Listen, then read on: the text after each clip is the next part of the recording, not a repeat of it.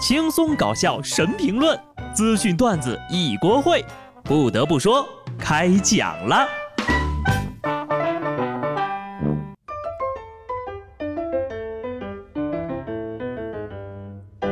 Hello，听众朋友们，大家好，这里是有趣的。不得不说，我是机智的小布。最后一个月了啊，细心的朋友不难发现，虽然这个月已经要过一个礼拜了，但是还没有人发文案为。十二月，请对我好一点的自拍了，可见这一年大家都过得有点艰难呐。如果你当真觉得自己很难，不妨听听今天的故事。人外有人，难上加难呐。出于对当事人的保密呢，我也不能说的太过清楚了。就说某地呀，有一位张先生，因为发现自己个儿的两个儿子长得跟自己不像，就去做了亲子鉴定，结果出来之后。看着最后那行刺目的“排除”二字儿，张先生急得都要跳楼了。还好被医院的工作人员给拦下，但是张先生的精神出现了异常。他的媳妇儿呢生第一个孩子的时候，张先生的父亲曾经因此给了儿媳妇儿两百万做奖励。之后呀，这儿媳妇儿就想通过生孩子赚钱，可是这两个孩子都是跟前男友生的。好家伙，俩孩子都不是自己个儿的呀！这给绿的不要不要的，好歹夫妻一场，有一个儿子是自己的也行呀，过分了啊！有网友还说呢，送给老哥一首绿光，我觉得不妥。出了这种事儿啊，身为同性别的人就应该报以同情，不能落井下石。老哥呀，事已至此呢，就想开一点。之前呢，不是就有一个出轨的大姐说过吗？做人糊涂点好啊。俗话说得好，养不教，父之过。这俩孩子的亲爹能不能出现还是一个问题呢。而下面这个熊孩子呀，亲爹真该来好好教育教育了。北京地铁四号线上，一名男孩对他的奶奶破口大骂，一直让坐在座位上的奶奶站起来。路人劝阻还遭反对，干你的事儿去，不要管我。奶奶呢，在旁一直教育他不要这样，可这孩子不听话，继续大喊大叫。就这种小崽子，不揍一顿。难道还等着留着过年呢？一看就是缺少了完整的童年。这个时候呢，如果有一个勇士给一巴掌就好了。说句难听的啊，但凡爹妈多管教管教，也不至于养出这种倒霉孩子吧。这方面呢，不光是家庭，其实学校也要进行积极的配合。然而，下面的三个小学生犯下的错误，把老师都给气笑了。东北的一位体育老师在厕所抓到三个学生偷吃方便面。被盘问的时候呀，支支吾吾的都哭出来了。果然，最危险的地方就是 啊最安全的地方啊！奥利给，干了，同学们！这给老师呀都整得无话可说了。其实老师呢最后是想说呀，咱能不在厕所吃吗？多埋汰呀！不过呢，看这仨小同学体格不错，估计在厕所里呀也没少偷吃啊方便面。熊孩子呢，真得好好管教，不然长大了呀，也是给爹妈添堵。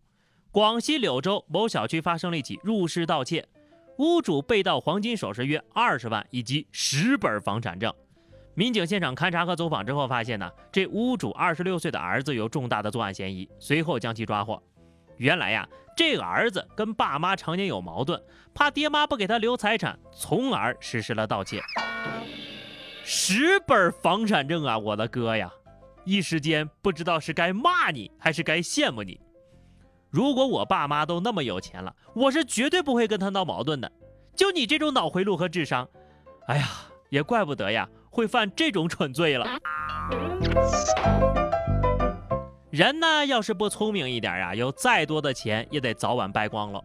泰州江堰一男子离异，他的堂弟媳妇呢，就热情的给他介绍了好几个女性朋友，可是都没能成功。去年。这弟媳妇呀，又推送了一个微信好友给他，这回俩人聊得投机了，确定了恋爱关系。然而就在第三天，该女子就以孩子出车祸、做生意等借口向他借钱，短短一年的时间啊，一共转账五百九十笔，约一百零二万。最近呢，催要借款无果，报了警。让他万万没想到的是呀，警方抓获的网恋对象竟然就是他的堂弟媳妇儿。好家伙，我直接一个好家伙！一年时间转账五百九十次，每天差不多要转一点五次，每次呢给一千七百块钱。每天转这么多钱给人家啊，可以维持一年。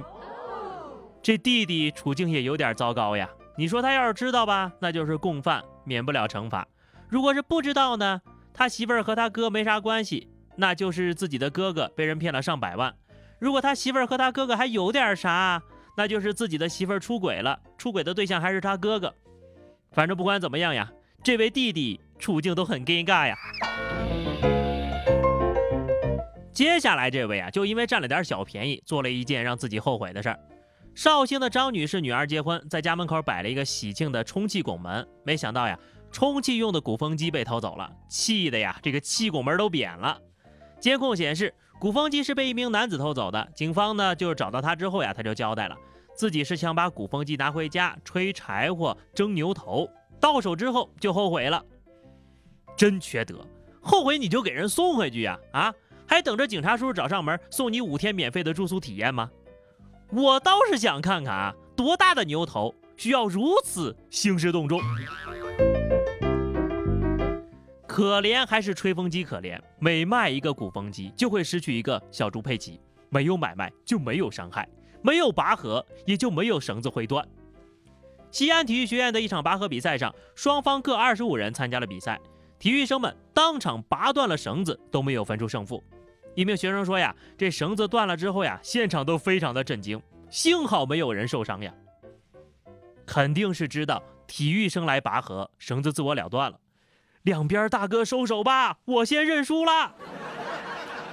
不得不说，什么场面我都见过，这个场面我还真没见过。果然是货真价实的体育生呀，要不以后体育生就换成拔钢筋比赛。五十个大汉欺负一条绳，这些年轻人呐，不讲武德呀！辛苦了，下辈子呀，千万别再当体育学院的绳子了。大力呢是可以出奇迹的，但有时候一味的用蛮力解决问题，就算找回了场子，也会输了风度。说是日本冈山县赤磐市的议员行本公庸在访问一家保健中心时呢，工作人员要求他在进楼之前戴上口罩，也许是感到自己的权威被冒犯了，他愤怒地吼道。我不需要口罩，因为我不说话。可话一出口就发觉不对劲儿了，接着啊，他就恼羞成怒，抄起自己的大便扔向附近的办公桌。当然了啊，这位议员呢是不具备随时生产大便并将它武器化的超能力的。这些大便呢，就是他原本准备向保健中心提交的检测样本。当时呢，他正好把这个样本拿在手里。在投降之后呢，议员走到自己的车里，拿了一个口罩戴上，进到楼里啊，继续骂骂咧咧的。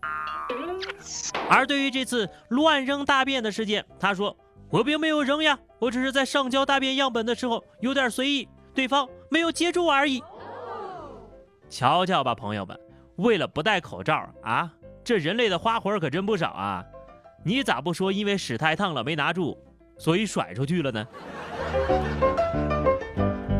最后说一件令咱们骄傲的事情，在十二月二号二十二点，经过约十九个小时的月面工作。